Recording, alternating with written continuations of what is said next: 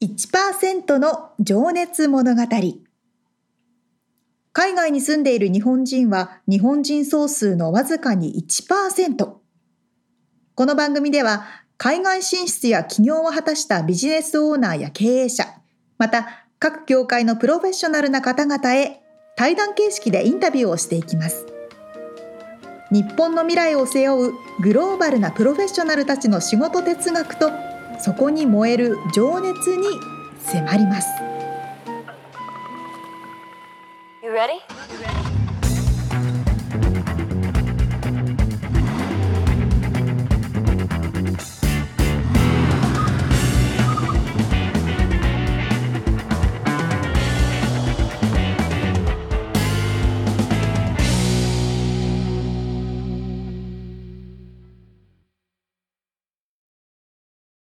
こんにちは。こんにちは。1%の情熱物語161回目を迎えています。はい。日本はお元気ですかね？梅雨とかの時期かな、もしかして。そっか、6月。6月はそうね、そうね。そう、6月といえば、今ね、収録しているのが2021年の5月の末、下旬なんですけど、うん。そう、もうカリフォルニアというかアメリカ全部か。もうね、6月15日からほとんど何も制限なくコロナ前の状況に戻るという感じになりましたね。戻すって感じだよね。あ、そうそう、戻す。もう、だって 今週から、だって今週からもうマスクしつけなくていいんですもんね。ワクチンワクチンした人はってことね。うん。でもあれ、州によって結構いろいろあるんじゃないのかな。多分ね、州によってカリフォルニア厳しい方か。うん、でもカリフォルニアが今一番感染者数も感染者のポレートああ、そうか。もう一番低いから、うん。問題なくもうどこに行ってもマスクをしなくていいみたいな感じね。ですって。イエーイって感じだけど、まあ、日本がちょっとそう、大変そうですが。そうなんですよ。日本はアメリカと逆を言ってるような感じがしますけどね。大丈夫かなって。ね。うん。どうなったんだろう？ゴールデンウィークの前からね、なんかいろいろ、うんうんなんだ、緊緊急事態宣言？そうそうそうそうそう。とかその後どうなったんだろねえ、まあでもワクチンがなかなか進んでないから、そう言われるとやっぱりアメリカみたいにね、オープンしますとかできないんだろうね、と思いますよね。そうだよね。なんかその後オリンピックも控えてるしね、なんかどういうことになるのやらって感じですけど。本当ですよ。そうなんでございます。さあさあ、そんな 皆さん感じですけど、そう、皆さん安全にね、はい。そうしましょう。ということで、この1%の情熱物語は、毎回一人の方のインタビューを4回に分けてお届けしております。はい。そして、また今回からも新しい方のインタビューの1回目、どんな方でしょうか？はい、えー、今日はね、実はね、えー、ちょっと話にも出ますけど、3月に配信させてもらった UX デザイナーの、えー、愛さん。はいはい。のご紹介で、おえー、コロンビア在住なんですね。コロンビア州、それともコロン国、コロンビアの国？ここ国、南米コロンビアです。南米コロンビア、おお、はいはい。に在住の鈴木真代さんという、コえコロン待ってコロンビア州ってないですよね。コロラド州だし、コロンビア州ってコロンビアっていうシティはあるじゃん。シティか。コロンバス？コロンビア。待って待って。あれねえか。あるでしょ、多分。地理わかんなすぎる。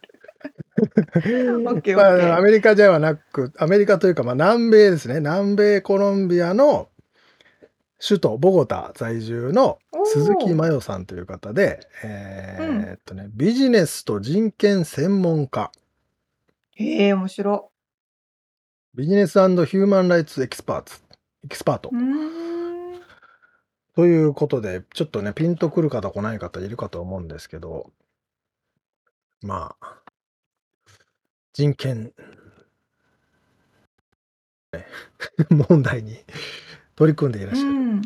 専門家というなんでね、そこの国に住むことになったのかとか気になりますよね。そう、まあ、その他にもね、いろんな活動をされていらっしゃって、もうめちゃくちゃ活躍してる感じのえお話もすっげえ面白かったんですけど、まあ、本部本編をね、聞いてもらった方が早いと思いますので。ではでは、早速聞いていただきましょう。はい。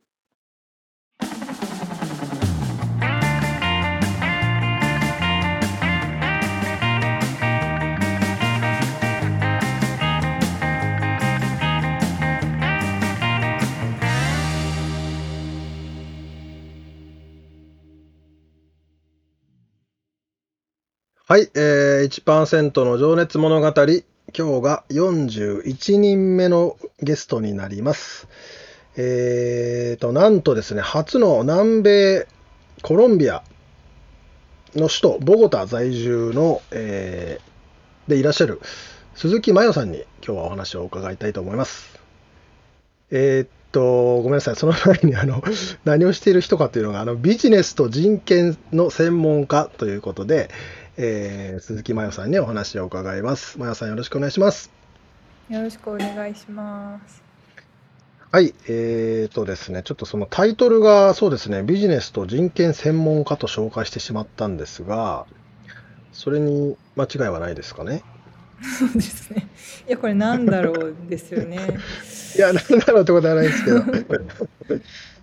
あのなかなかレアな感じがするんですけども、ちょっとまやさんの口から、あのまあ、いろんなね、今、学校も行ってらっしゃるということで、いろんな活動をされていらっしゃるということを伺ってるんですけども、ちょっとざっくり伺ってもよろしいですか、どんなことをしてらっしゃるかっていうのを。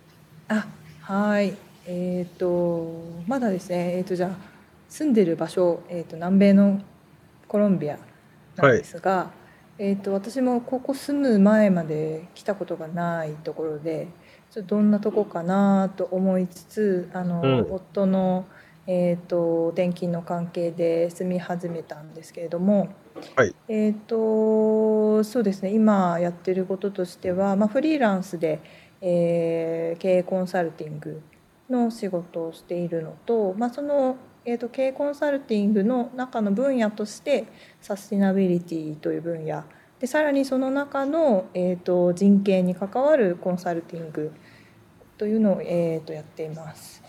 というのとあとは、えーと、自分の団体を友人と立ち上げまして、えー、ソーシャルコネクション・フォー・ヒューマン・ライツという団体を昨年から、はい、えー、始めておりこちらではあの企業の皆さん日本の企業の皆さんとか、えーと NGO の方々に対してあのアドバイザーとして、えーと、助言していくような形で、えー、NGO と企業の間をつなぐような役割で活動をしています。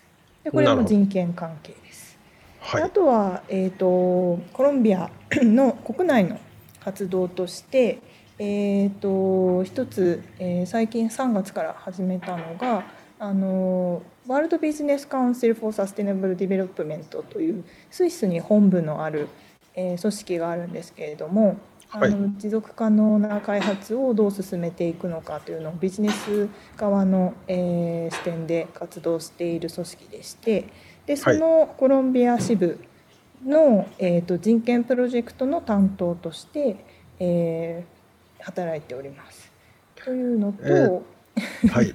えっと、持続可能な開発というのは、あのいわゆる SDGs と言われる領域なんですかね。ねはい、で今は SDGs なんですが、まあ、あのそれが提唱されたのが2015年。最近なので、はい、その前からずっとそういう活動をしていたのが、うん、ワールドビジネスカウンシルとSustainable Development という団体ではい、でコロンビアあのだけではなくていろんな国に支部があるんですけど、まあ、ラテンアメリカ各国にもありまして、はい、地域で連携したりとかあとは本部のスイスと連携したりとかしながら活動しています。はい、であとは、まあ、あの専門分野がそのサスティナビリティという分野ではあるんですが、あのはい、まあ、この分野どんどん発展していく分野なので、あの、うん、私の中ではあの大学で学んだとか仕事でやってるだけでは全然追いつかないなというのがあって、あのー、こちらのボゴタにある大学院に入って今修士課程の2年目になります。でそこで平和学と紛争解決学を専攻しています。平和学と紛争解決学。はい。なるほど。そういう学問があるんですよね。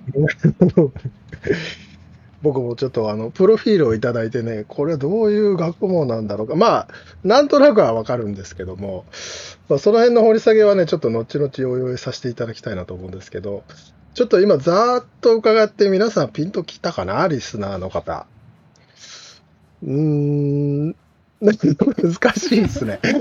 なんだろうですよね。いや、そうなんですよ。うん。まあ、最初のでもあの経営コンサルティングというのは、これはなので、えっと、日本の企業様向けじゃなくて、その、えー、コロンビアの企業様向けってことなんですかね。えーとですね、役割として、えーと、日本向けにもやっているしコロンビア向けにもそのコロンビア支部でやってます、はい、両方やってます。ああそれを所属してるのは先ほどのその World Business Council Sustainable Deve Development になるんですかね。所属はそうですね、それとあとはフリーランスでもやっていてフリーランスでやるときは日本企業向けにやります。で具体的なその,、えー、そのコンサルティングの内容っていうのがそのビビジネス内におけるその人権とかに関わってくるその、まあ、アドバイスとかこういうそうですねまあ、SDGs っていうのもね今その後企業に浸透しつつありあるようですけどもその辺のこうアドバイスたりってことなんですかね。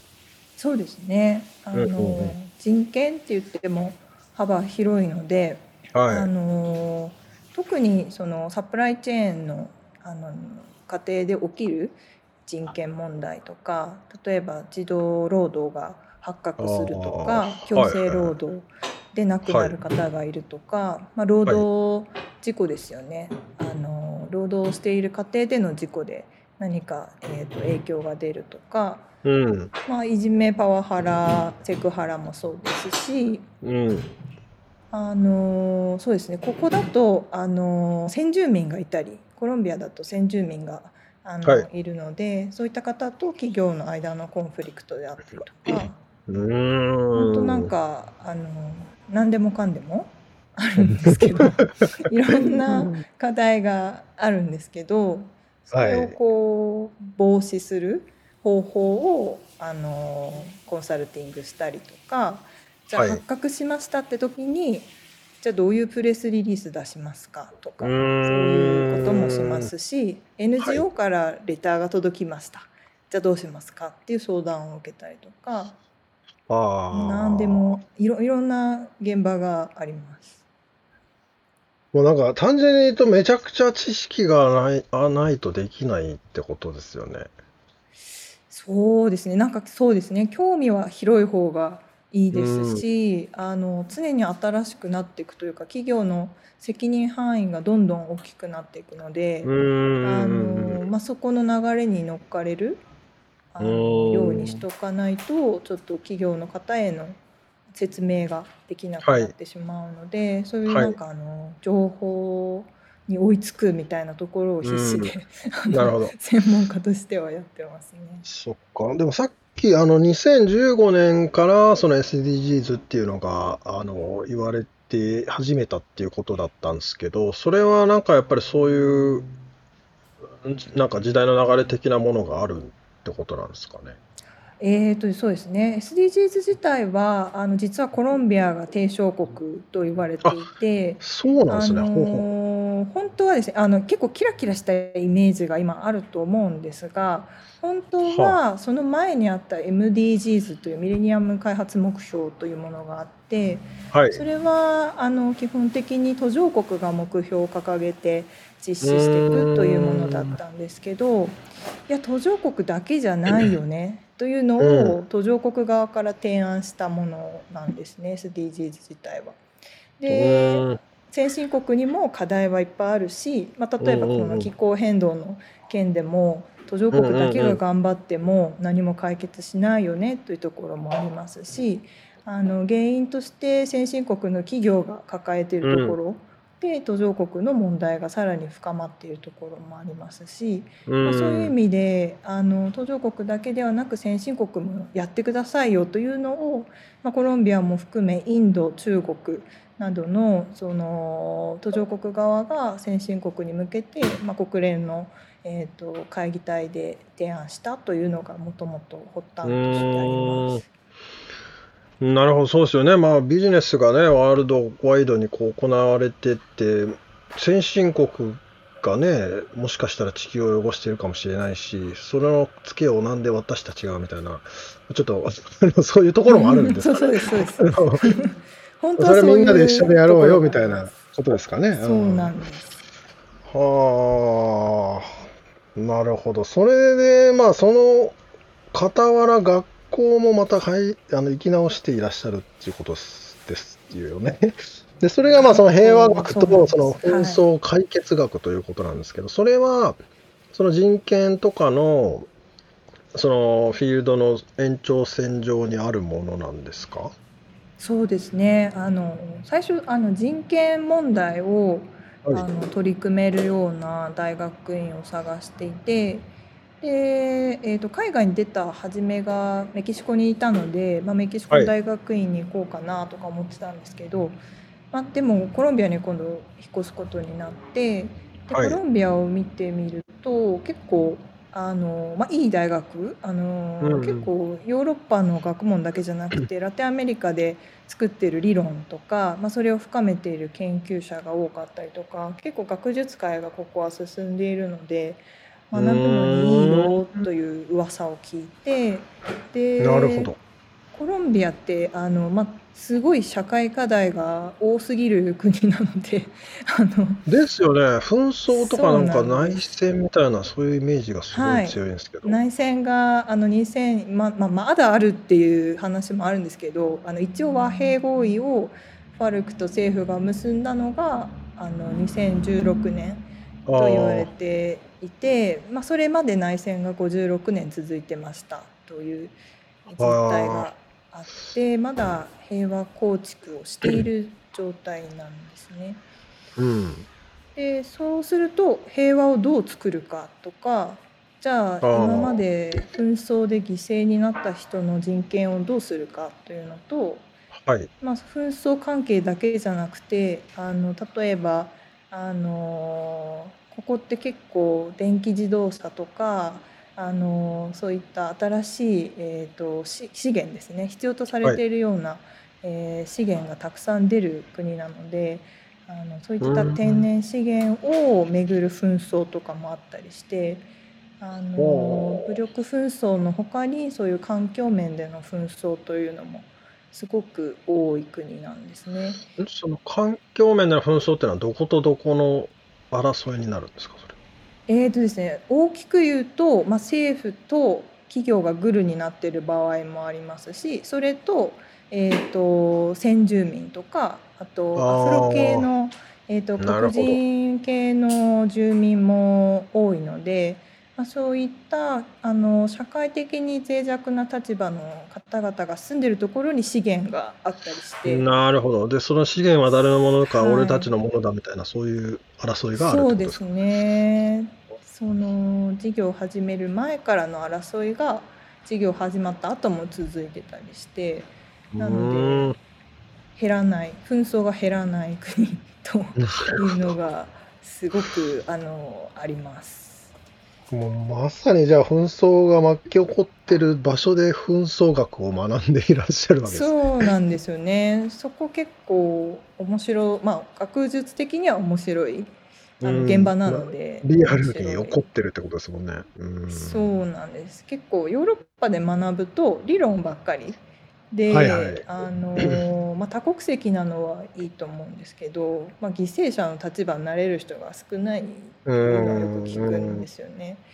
で、まあ、現場で学んで現場に貢献する方がなんか、んなんかねこう学んでから現場に行けるからいいかなというのもそういう意味でちょっとコロンビアにどっぷり使ってみました。ね まあ本当百聞は一見にしかずじゃないけど、その現場でね、その人たちの顔を見るとかね、それだけでも情報量が全然違いますよね、きっと。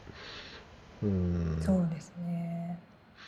いや、でもぶっちゃけ僕、このインタビュー、あ、そうだ、ちょっと伝え忘れてたんですけど、あのえっと、3月に配信させてもらってる愛宮沢さんからのインタビューをさせてもらったんですけど、その愛さんからのご紹介で今日、えー、マヨさんにお話を伺ってるんですけど、でそのコロンビア在住って最初伺った時に、どんな生活してるんだろうってちょっと正直思ってしまったんですね。どあのというのがその 大丈夫安全なのかなとかなんかそのう、ね、うん、どれぐらいのそのとと都会というかなんていうか便利さがあるのかとか、その辺の話も聞いてもいいですか？あはい。あのちょっと今背景に出してる画像がはい。これボゴタのあの中心部あ結構じゃあビルが結構ビルがあるんです。はいはいはい。はい、中心部はあのここ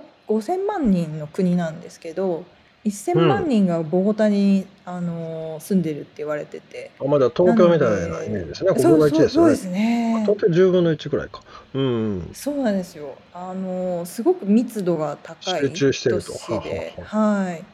ただまあ内訳を見てみるとまあ、ほとんどが貧困層とか中間層なので、まあ、富裕層が多いわけではないんですけど、まあ、それでも地方にいるよりはやっぱ稼げるっていうのもあって結構密集してます。なので、まあ、私が住んでるのはあの外国人が多い地区と言われているので、まあ、比較的安全なところではあるんですけどもちろんそのなんていうんですかね南米だとどこの都市もそうですけどあのゴミを拾って暮らしている方、はい、あの路上で寝てるかどうかは分からないんですけど、うん、あのゴミを常に分別している方は路上にいたりとかあとはそれはどっかでまた売れるってことですか？売るためもあるしあの、はい、そうですね何か探してるというのは、うん、いろんな目的であると思うんですけど、うん、いわゆるあのインフォーマルセクターといってあのあまりその正規雇用の部類ではなく、インフォーマルに働いている方はもちろん多いです。あと,、えーと、移民の方あの、はい、ベネズエラが隣の国なので、はい、あのベネズエラからの難民の方、まあ、難民認定を受けてるかどうかは分からないですけど、はい、えーと、道端で叫んでる人が結構います。あのあと自分はベネズエラ人だっていうのをあの大きな声で言いながら、えーと、ご飯をくださいとかマンションの前で結構叫ぶっていうのはあの外出禁止令出てない時はよくあります。うん。それはなんなんその主張することによって何かこうメリットがあるんですかね？あもう、えーと食べるものがないのとお金もあのコロンビアで就職をするにも基本的にここも失業率がもう10%を超えているところなので、うん、仕事をするにも差別があるという現状と、まあ、住む場所もっていう話もありますし。そういうあの結構そうですね。小さい子とかが道端にいるというのはよくあります。うん。あとはなんですかね、えっ、ー、と、ボゴタ、あ、そうですね、地理的な話をしてなかった。すみません。えっと、2600メートル標高があるので、うん、えっ、と、酸素が薄いです。そうか。そうか。はい、それはぜ全体的に高いってことですね。えーとですね、ボゴタは高くて、えー、1時間ぐらい行くとかなり下がれます。あ、へえ。なので地形があの、ま、えーと、なんていうんですかね気候区分が豊かな国って言われていまして、うん、なんか年中野菜どんな野菜でもどこかしらで作れる。ああいろんな多様な高いところでできるものもあれば低いところでできるところもあるってことですか？そうですね、うん。米も、まあ、どこでもあのどこでもじゃないですけどその年中作れるところがあるので食料自体はすごく豊かなんですよね。あ、でもね、2200メートルってさ、富士山の5合目ぐらいの高さですか？そうそう、6合目かな？な 確か。にずっと住んでるってことですね。2600そうそうなんですよ。でまあ慣れてくるんで 大丈夫ですけどあの辛い人は辛いっていうのは、あ確かに、ますね、えー、寒いです。なので昼間昼間もあの夏みたいに感じる時もあれば、えーと、冬みたいなもうタートル着てコート着てみたいな時もある。あそうなんだ。僕南米っつったらもう全部暑いんかなと思ってましたけど。ああそんなわけないですね。暑いです。はい。暑いところはやっぱ人気ですけどね。ボゴタちょっと寒いからあの不評が、上の方ですよね。あ南米といっても、うん、あそうです。そうですよね。そうですね、まあ、ブラジルとかアルゼンチンとかは下の方だからあったかいのかな？うん。なるほど。で食べるものとかも普通に日本まあ日本とは変わりますよね。えー、そうですね。あの野菜美味しいですね。ああへえ なんていうんですかね、アンデス山脈なんですよ、ここ。アンデス山脈で作られる、あの、はい。じゃがいもって、あの、もともと原産地じゃないですか。そうそうそう。あほうほうほなのであ、日本で作ってるのって、ここから持ってってるはずなんですよね。もともとないものを加工して作ってるから、あの、はいここの野菜って結構味が濃いあのー、すごい美味しいなと私は思うので、すごく日本よりも？住みやすい。日本より全然美味しいです。あの、マジですか？僕日本に帰るとね、いつも野菜美味しいなと思うんですけどね。じゃあ、アメリカの野菜がスカスカなのかな？アメリカって北米？アメリカも、どうなんですかね？どこから輸出してるかわかんないですけど、割と味薄とか思ったりしますけど。あんまり多分南米から輸入してくれてないはずですよね。あアボアボカドとかは入ってきてるかもね。メメキシコか、でもそれは。そう、メキシコが多いんですよ。ぜひコロンビア産だと、あの、果物コーヒーか結構いってると思うんですけど、うん、あとコーヒーですよね。まだ輸出の力が弱いので、あの、どっちかっていうとアメリカからこっちに輸入してる小麦とか、なんかはいはいはい、あとお肉類とかアメリカからとか聞きますね。うんまあこうそうか。コーヒーっていうとまたなんか人権問題の方がまた出てきそうだけど。あそうそうそうです。アボカドもそうですあアボカドもそうなんですね。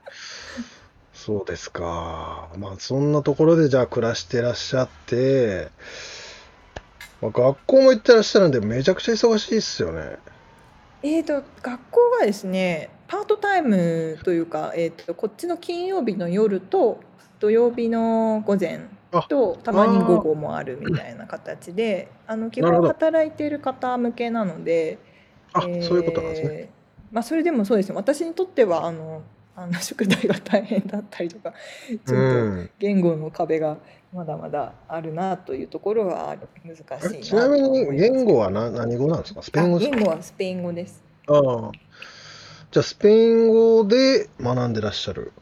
スペイン語で学んだりそうですね。文献は英語のものもあの、読んできてっていうものはあります。ほう。じゃということは3カ国語喋られる喋られるっていうかこう使われるってことですね。そうですね。仕事でそうなってますね。日本語、そうですね。日本のクライアントには日本語で説明をして。うん、コロンビア人も英語を話せる人はやっぱ少ないんですよね。こっちも。あの読むことは多分、まあでも読むのも嫌いって人もクラスメートではいたりするので。あのまあでもスペイン語と英語はそこそこ近いから。いやそうでもない。あの学ぶ側からするとスペイン語の方が難しいと思ってます。あのあそうですか。単語の量が5倍とか聞いたんですよね。で英語の英語の5倍っていうのがやっぱ同じような種類のものを説明する時も1個ずつ違ったりとか、そういうところはあるのでまあ、そうすると多分スペイン語圏の人が英語を学んで簡単だと思う人もいれば違うじゃんってなる人も、ああこれを伝えたいのにこれじゃないじゃんみたいな。あ確かにそれはでも逆に言うとあれですね日本もボキャブラリー多い方だと思うんですけど、あ、そうですそうです。日本、そうなんですよ。ね、素敵なというか、その、なんて言うんだろう。ね、雨がしとしとと、ザーザー、サラサラとか、なんかそういうのがいっぱいあるってことですよね。表現力が豊かってことなんですかね。多分、えっと、言語によってあの例えばなんか色の表現が多いってスペイン語は言われるんですけどあの多分そこら辺の違いはあったとしてもそうですね表現力豊かなうんものってあると思いますね。へえまあなんか南米っていうとその普通に表情もなんかすごいなんか、情熱的なというか、あのね、ダンスとかそういうのをなんか思い浮かべると、表現豊かだなと思いますけどね。うん。うん。なるほど。じゃあそんな生活をしてらっしゃる、なんかあの、オフ日とかはなんか、あ、過ごし方とかなんかあったりするんですか？オフ、そうですね。オフを、そう、作んなきゃと言って、なんかこう、なんでしょう。フリーランスになるとオフが作りにくいっていうのが私まあね自ら今日は何もしないって決めないと無理ですもんね。そうそうなんですよね。そこは結構あるんですけどえっ、ー、とそうですね。何もしない時ネットフリックス見たりとか。あ まあ今外出がちょっとしにくい状況なので、まあ、日本の友人とか。あとはまあ同じ時間帯のあのアメリカ大陸南北アメリカ大陸の友人はよく話しますね。うんそっかそっか。あとはそうですね友達とご飯とかもパンデミックの前は行ってたんですけど、ちょっと全然今は、うん、行けてないですね。ちょっと皆さんに僕聞いてることがあってまああの情報収集の方法っていうかそのメディア、えー、どうまあそれは多分ものにもよると思うんですけどその仕事なのか何なのか。あの触れてるメディアにが今何が一番多いですかとかその情報の収集方法みたいなのってあったりします？そうですね。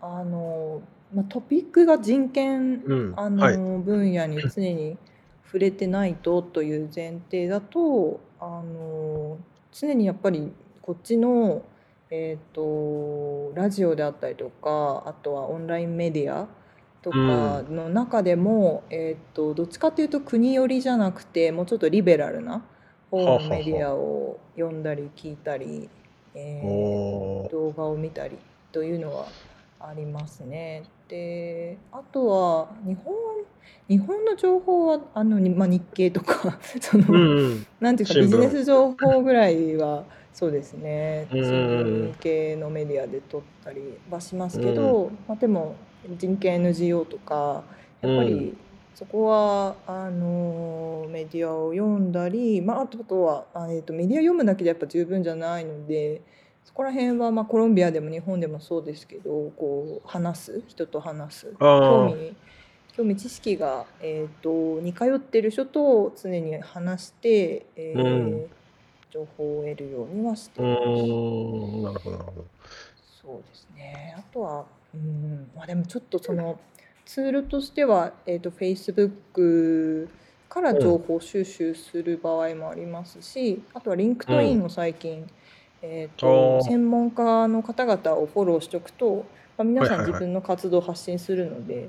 はいはいはい、こっちの方があのヨーロッパの情報とか取りやすくなってきたかなと思ったりします。それはなんか論文を発表したぜとかそういうそうですね。とことかもアカデミックな情報が多いってことなんですかね。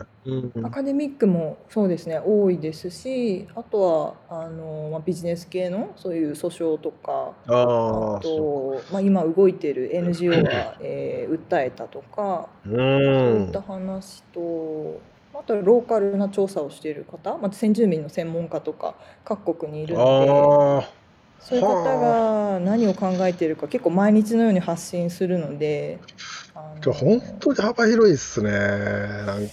ちょっとあの専門そうですね。あの先住民系の話がちょっと私最近の頭の中で あのホットトピックなので そういう話ばっかり出ちゃうかもしれないんですけど。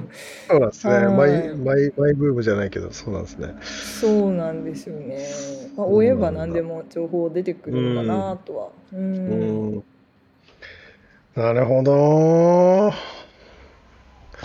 ちなみに、あの、コロンビアにいる日本人の数とかってどれぐらいなんですかね？僕調べ調べとけよそうですね。結構少なくて、ですよね。えっと、多分国全体でも数百人だと思うんですよね。あの、ボゴタだけだと多分100人いないと思いますね。あのえー、じゃあもう別に街歩いてても合わないですよね、普通あ、合わない、そうそう。合わないんですよ。あの、いや、この例だと普通に合いますからね。そうですよね。あ、会えないんですよ。みんな何してるか若干見えなかったりたまにじゃあ日本語恋しくなったりしますね。あ、でもさ、旦那様は日本人なんそうですね。夫は日本人なんで、はい。日本語喋ってますけど。喋るといい。そうか、そうか。いや、でもなかなかレアな貴重な今日はね、お話をちょっと引き続き伺っていきたいと思うんですけど、まあそんな、え、まよさんがですね、なんで、なんでっていうのもあれですけど、このポジションに立っているかっていうちょっと経緯をね、えー、伺っていきたいと思います。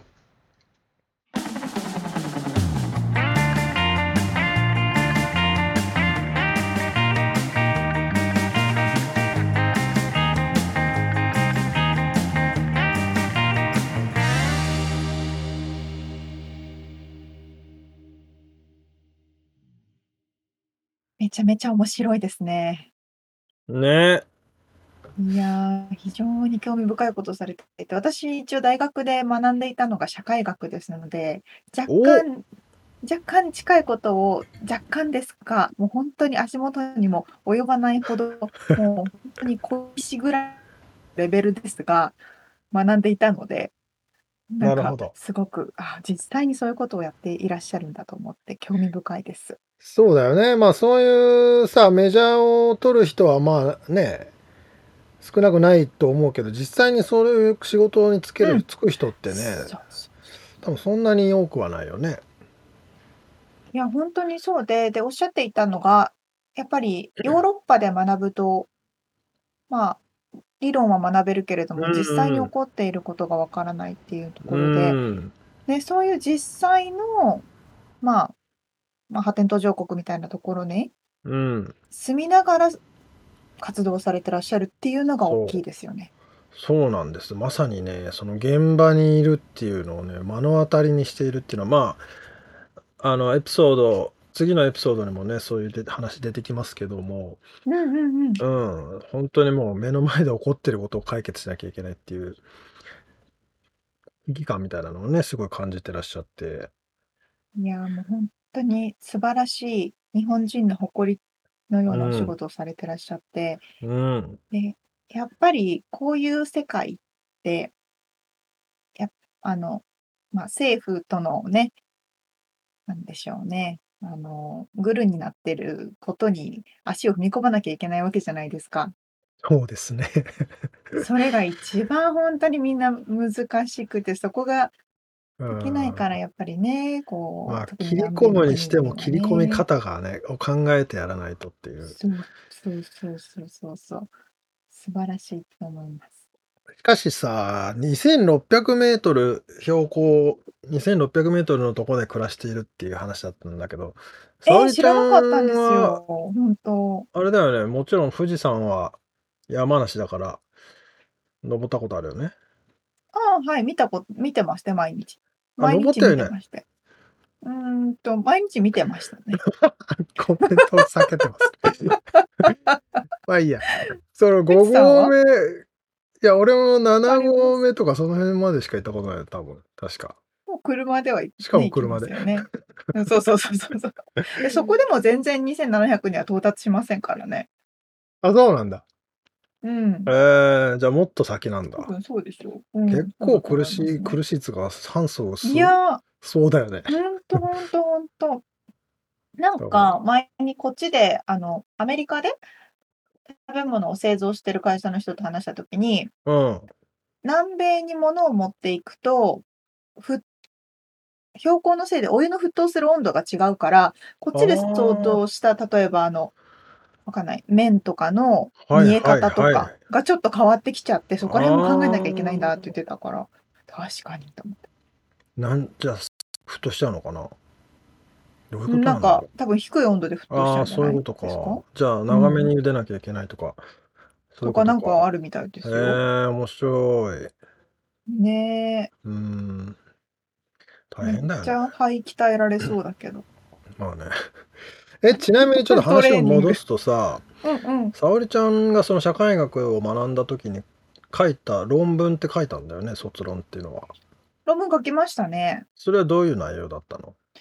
えっと、世界のお墓について。なかなかマニアックだね、それも。そうそうそうそう。へえ、なんかでも面白そうだな、それ。そこら辺もあの文化人類学と言いまして、文化とかが関わってくるじゃないですか。お墓ね。そうそう、まあ、それこそね、メキシコとかではお墓にみんなでお酒持ってってパーティーをして一晩過ごすとかそういう感覚だけど、日本だと、もっとしんみりしたね。うんそう、しんみりしてみたいなね、そういう文化背景があるよ、みたいなね。ああ、そういう感じか。その、うんうか仮想か土葬かとか。とかね、なんか最近は宇宙層とかもあるよみたいなね。あそういう話とかへえ、それはそれで面白そうだけど、なんでそこに行ったんだろうね。ね、本当なんかままあ、いいかまあ、社会学結構広いので、本当にあのお話に上がってたように、う浜谷さんがおっしゃってたように、いろんな分野を多分網羅されてるんでしょうね。ああ、うん。いや、ほんと幅広い知識がないとさ、そうそうそう。こう、一つの問題を取ったって何が原因でっても掘り下げたらえらい深そうだもんね。全部ですよね。うん。だって、もちろん政治経済分かってなきゃいけない、文化背景分かっていなきゃいけない、さらにやっぱ歴史的背景が分かってないと解決できないことが多いでしょうかそうだよね。幅広い知識を持ってお仕事されてらっしゃる。すごい方です。いや、面白い。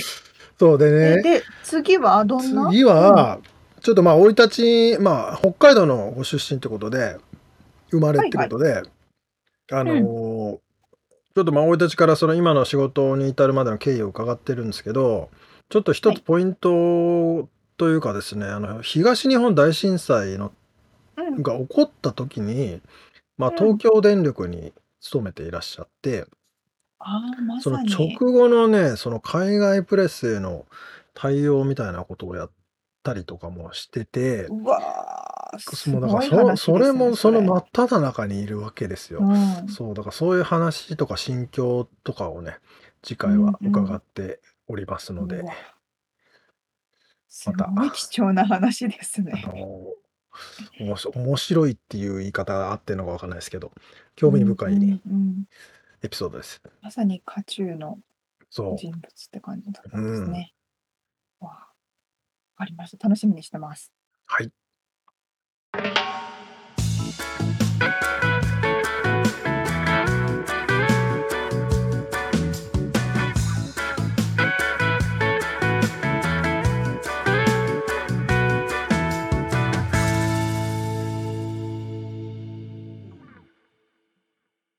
リアルアメリカ情報よこのコーナーでは最新のビジネス生活情報をロサンゼルスよりお届けしてまいります。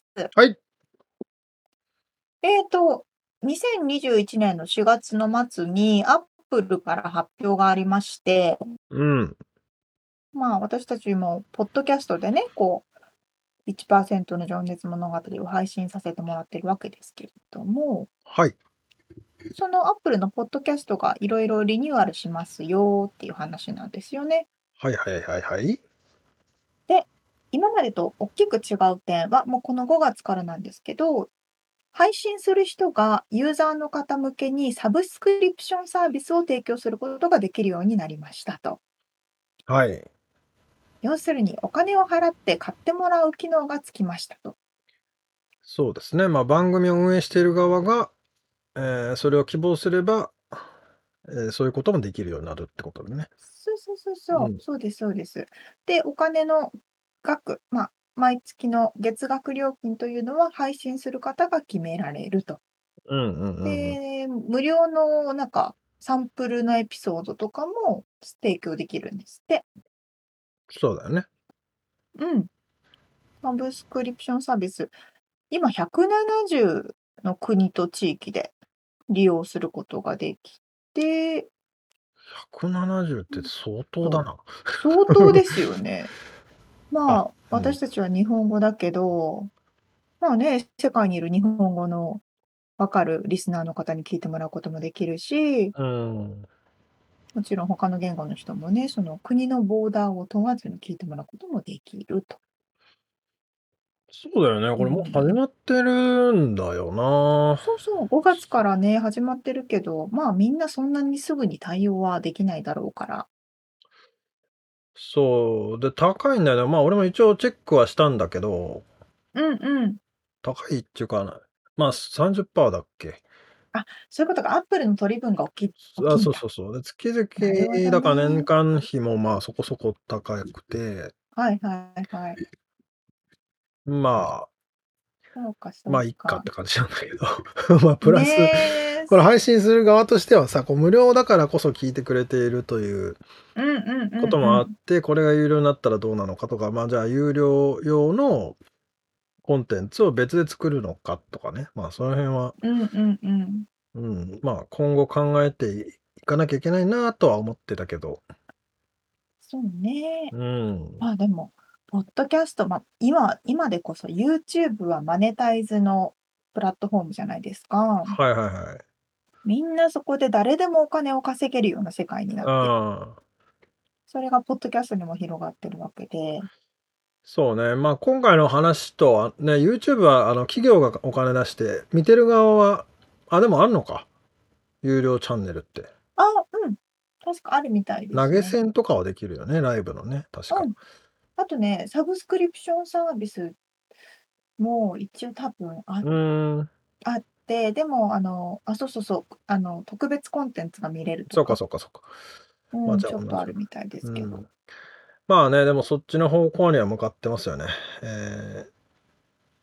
Apple じゃなくて、ま、Spotify もうん。Apple に対抗してか知らないけど、あ。の、同時期に サブスクリプションが始まって、で、Spotify の方が全然こう良心的なんだよね、この運営側にとええ、っては。そうなんだ。そうそう。ええ。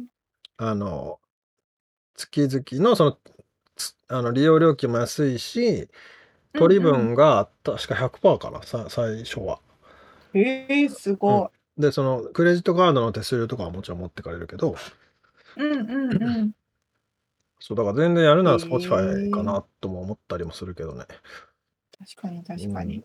まあ、Apple は強気ですよね。ゲームの方とかでもアプリとかね、の方でもそもうがっつり持ってくから。う。まあ、でも今訴訟されてますからね、それはね。そうそうそう、訴訟起きてますけどね。あれ、だからそれまあ、がどうなるかだよね。うん、変わってくんじゃないでうん、いすか。や、変わらざるを得ないと思うよね。うん、変わらざるを得ないと思う。今はアうん。Apple の、まあね、一強ですけどね。一うん、強ってことはないけど、まあ、あの、まあの、まあまあまあ、Android 突き抜もあるから。けてるけど。うん、うそうそう。ん。だんだん変わってくのかなと思うけど、まあ、弱肉強食の世界になりなり、さらにやっぱり薄利多売でいろんなコンテンツが溢れ、どうんん。どん削られていってって感じですね。ま、ただね、2005年ぐらいからポッドキャストって始まってて、今までな前なんだ。Apple はうほとんん。どお金を取らずに、このプラットフォームをう提供してん。たわけだから、それはそなるほどね。れ、ね、あのあ、そっか。うん、そろそろ取ってそれそいいかなって。僕たちもすごい恩恵を受けてるわけですから。ああ、そうそう、そうか、それをちゃいいんじゃないのとも思いまあ、ますけどね。それ言われたらね、まあ、そう取りそうですねってなりますよね。俺なんかめちゃくちゃ使ってたからね、ポッドキャスト 無そ料でずっと。か。そうそう。確かに確かに。まあまあ、ユーザーがいない。と成り立たないからね、どあのそりゃそうだ。お互い様なんですけどね。うん。プラットフォームとして大きくなりましたからね。うん。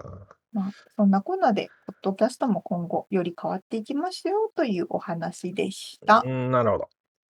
以上、リアルアメリカ情報でした。はい。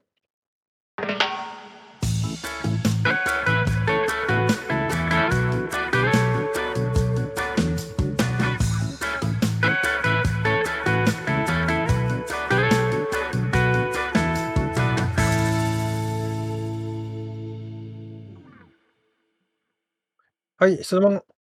えー、ラテンといえばダンスといえうん。ば、沙織ちゃんがバチャッタだったっけな。うんうん。そのね、ラテンダンスの醍醐味って何ですか？っていう質問をしてみようと思って。うん、難しすぎませんか、それ。ああ、そうか？いや、俺は質問しといて、全く俺は答えがないんですけど。そうか、逆にそう、みみつさんが考えるラテンダンスを聞きたい。いや、なんかこう、ちょっとエエキゾチックというか、情熱的うんうんうん。でええ、こうなんていうの、なんかセクシーなか感じの、際どい感じのうんうん。イメージですね。いや、ほんとそう思いますよ。あのパートナーとの距離が一番近いダンスだと思います。ああ。そうだよね。そうそうそう。顔めっちゃ近づけてみ 見つめ合ったりするよね。そう、社会あ、社交ダンスとかも確かに近いんだけれども、うん。社交ダンスよりも密着度が高くて、そう、うんおでことかほっぺたを反対ほっぺた同士でくっつけたりするから、うん。確かにすごい近いんですよね。そう、ま、その辺はなんとなくイメージあるんだけどさ、そのほんその本本質というか、その醍醐味っていうのは、っていうか、沙織ちゃんが感じてた、一うんう番ん。こう、いい良いところってどんなところなんだろうと思って。ああ、私はね、バチャッタの音楽が好きなんですよ、リズムが。ああ、なるほど。音楽が好きでダンスに入ってたんですよね。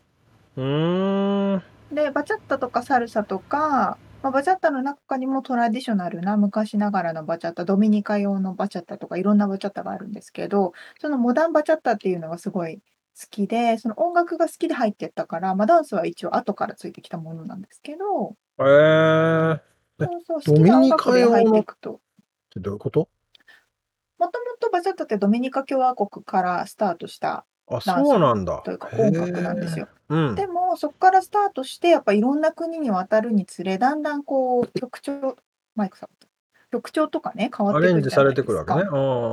そうそうそうそう。で、やっぱり昔ながらのバチャッタと今のバチャッタって結構違ってへえ。うん、それがね、みんな好き好き好みあるんですよ。なるほどね。じゃあ、音楽から入ったかパターンってそうことか。そうそう。うあの、ーん。興味あったらこう YouTube とかで音楽聴いてみると、バチャッタってやうん。ると、バチャッタ風のいろんな音楽が出てくるから、あ、こういう感じねってう分かると思う。ーん。なるほどね。そうそう。それででもそう踊りそうそう。踊り出したくなっちゃった？いや、もうしたくなるんですよ。いいいい音楽だとね。へえ、体がこうそう、動いちゃあうんだね。そうそう、体が動いちゃう。でもすごく私がでもバチャッタやってた頃はシングうん。ルの頃だったからうんうんうんうん。シングルの人にはすごいおすすめ。出会いの場所としてうはものすごい。おすすめ。そうだよね。なぜならね、そうそう、必ずだん異性のパートナー、まあ、レズビアンとかゲイの方もいるけど、基本う的にん。は自分のなんていう、異性のパートナーと踊っうて、ーん。そうすると、しず必然と喋らなきゃいけないまあ、そりゃ。そうだね。そうそう、だから。必ず出会いが生まれてっていうので、すごいカップルになる人も多いからうん。私もそこで彼と出会ってるしおお。だから、あれですよ、逆にもうシングルじゃなくなってからは、いもう行かないし、あんま行かない方がいい場所だと思う。ああ、そうか、そうかそうかそうか。ま、だけどナンパされちゃそうったりすそうそるとめんどくさいからね。う。みんなみんなそう、あまりにもね、そう、で、まあ、そういう出会いの場としてはすごいいいと思う。まあ、その前にコロナをなんとかしないとね。そんなそこ行っちゃいます？こんな至近距離でダンスできないよね、今。そこ行っちゃいます？じゃあ、ミツさんも、あの、コロナ明けたら、またサルサの教室に行ってみてくださいね。そうっすね。はい。行かないなら。行かない。はい、ということで、は。はいい、今回お届けしましたインタビューの内容、またリアルアメリカ情報のインフォメーションはブログに掲載しております。podcast.086.com podcast.086.com または1%の情熱物語で検索してみてください。はい、えー、皆さんからのお便り、えー、レビューなどお待ちしてます。そして、えー、パトロンさんからのご支援も引き続きお待ちしております。はい、よろしくお願いいたします。ということで、今週も聞いてくださってありがとうございました。ありがとうございます。また来週お会いしましょう。んじゃね